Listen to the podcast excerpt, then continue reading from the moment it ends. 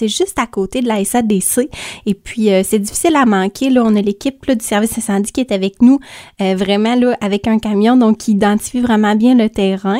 Et le film va être diffusé à compter de 21 heures. Donc, c'est gratuit, bien évidemment. Et puis, tout le monde sont les bienvenus. la seule chose, c'est qu'on a des places limitées parce que, bon, c'est pas un terrain, c'est très grand, là, mais avec la COVID et tout, on peut accueillir environ une centaine de voitures. Donc, c'est premier arrivé, premier servi. Puis, on va être très heureux d'accueillir tous les gens qui voudront venir nous voir le 20 juillet prochain pour le film Jouer avec le feu qui sera présenté le, dès 21h.